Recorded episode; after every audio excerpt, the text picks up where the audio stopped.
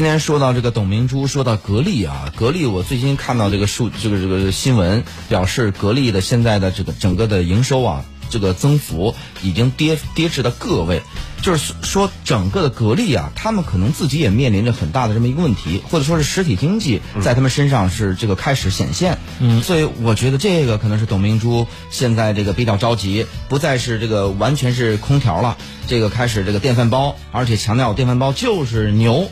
那么这么一个，我觉得他这个虽然表面上看似是这个发生了一点说了点什么呃不严谨的话，但背后我觉得是他的整个的这种这种焦虑感的折射啊。事实上，其实格力在很早以前就已经开始布局整个的电器市场，因为大家都知道，这个现在电器市场增长啊，主要其实还是在白电上。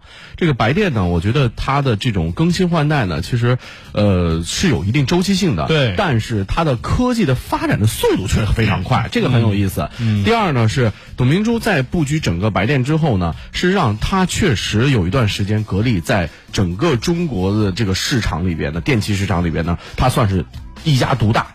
格力几乎是一家独大的，垄断了几乎你看现在白电里边所有的品牌、所有的类别都有格力的影子，而且都是大家首选的前三之类。嗯，然后呢，但是董明珠其实并没有局限于这个电器，相反的还向了更多的领域，比方说手机，是让格力手机在前两年。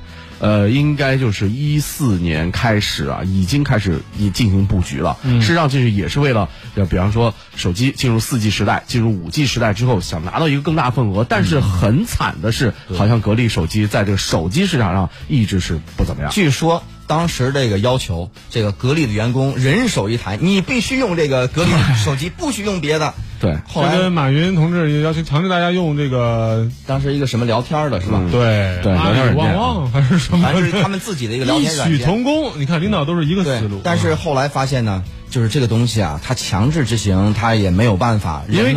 他自己说过，就是格力格力原来有句话叫做掌握核心科技，可是事实上呢，恰恰在手机这样一个非常烧钱、利润又非常薄的这个行业里边，你的核心科技几乎都没有。对，整个手机市场的核心科技全部在几家大的手里，而就是完全不掌握核心科技，但是非常有这个模仿作用的小米。其实就是在那个时候应运而生的。对，而小米和格力这场战争，其实我觉得就是两个不同的经营的这种思路的两种对撞。哎，这个小米跟这个格力，我听说他他们是不是又要那个进行一个十年的赌约？就在我们说董明珠发布这个电饭煲那个会那个会上，知道吗？八月二十八号。哎，对，这个事儿特别有意思。我觉得有咱们应该是媒体的同行在里边挑事儿啊。他跟雷军又来了一个赌约，什么意思呢？就是最后呢，这这这。这个发言结束的时候表示啊，说这个这个我之前跟雷军的十亿赌约已经，呃结束了，结果大家都知道了，这十个亿我也不要了。你看人家默认自己是胜者，其实也确实，因为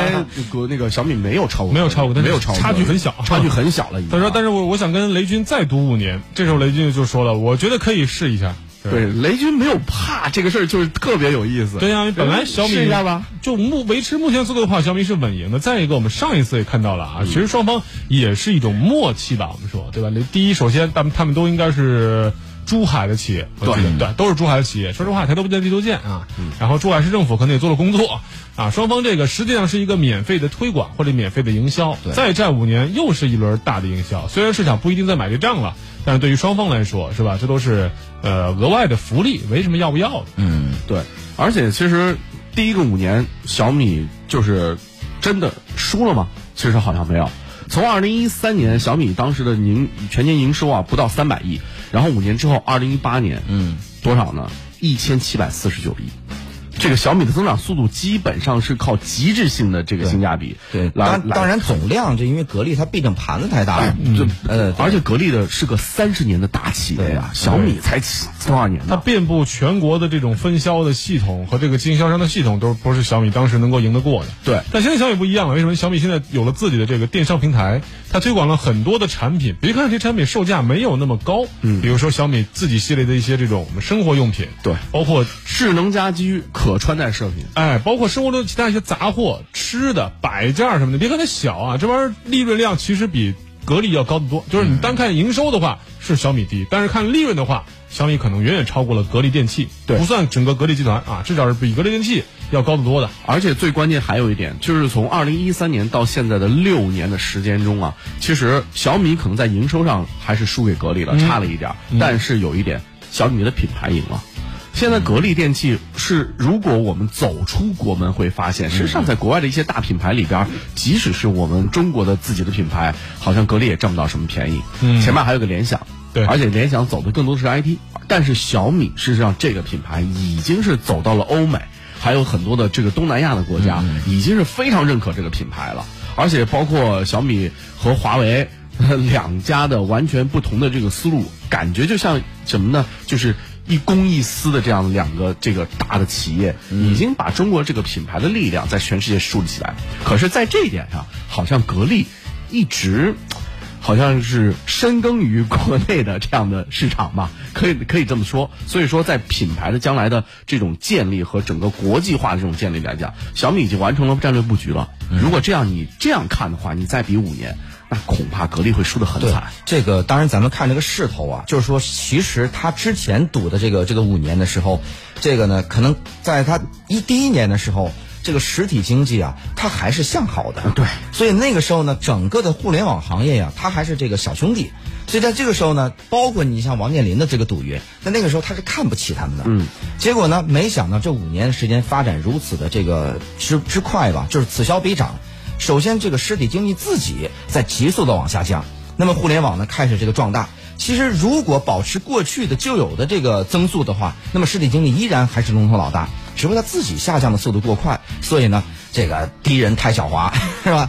然后呢，这个这个在未来五年呢，你按照现在的这种发展势头的话，呃，能判断这个格力几乎必输吗？其实我觉得刚才谢飞已经发现一个问题了，嗯就是索你的将来的品牌壮大和你这个集团壮大，一定是你的多元化收入。对为什么呢？小米并不是凭手机啊，我们一说小米手机，小米是靠手机发家的。小米的手机都是中低端还为主对，，但是各位您知道吗？现在小米的整个集团的财报的收入各方面可完全不是凭手机。嗯，小米的互联网服务，嗯，小米的广告，小米的广告的营收都有一百多个亿啊。甚至于小米有啊这个一年就100多亿平台，它的对上台出的产品，小米直接冲利润，据说是抽走利润百分之八十，是，也就是所有的都在给小米打工，这个挣钱挣的太厉害了。所以，我们经常说，刚刚谢飞提到了一个互联网的这种消费，包括互联网的崛起。事实上，小米就吃了这个福利和红利了。对因为小米的现在互联网的服务金融，其实我们纵观现在能建立生态圈的，恐怕国内只有华为和小米这两家企业，嗯，它有自己的物联网的生态圈，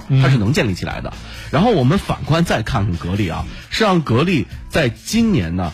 这个三月份我们其实聊过，就是和阿里巴巴旗下的这个天猫精灵达成合作，当时的销售是多少呢？是一百万的套的智能空调的这样的一个成交额。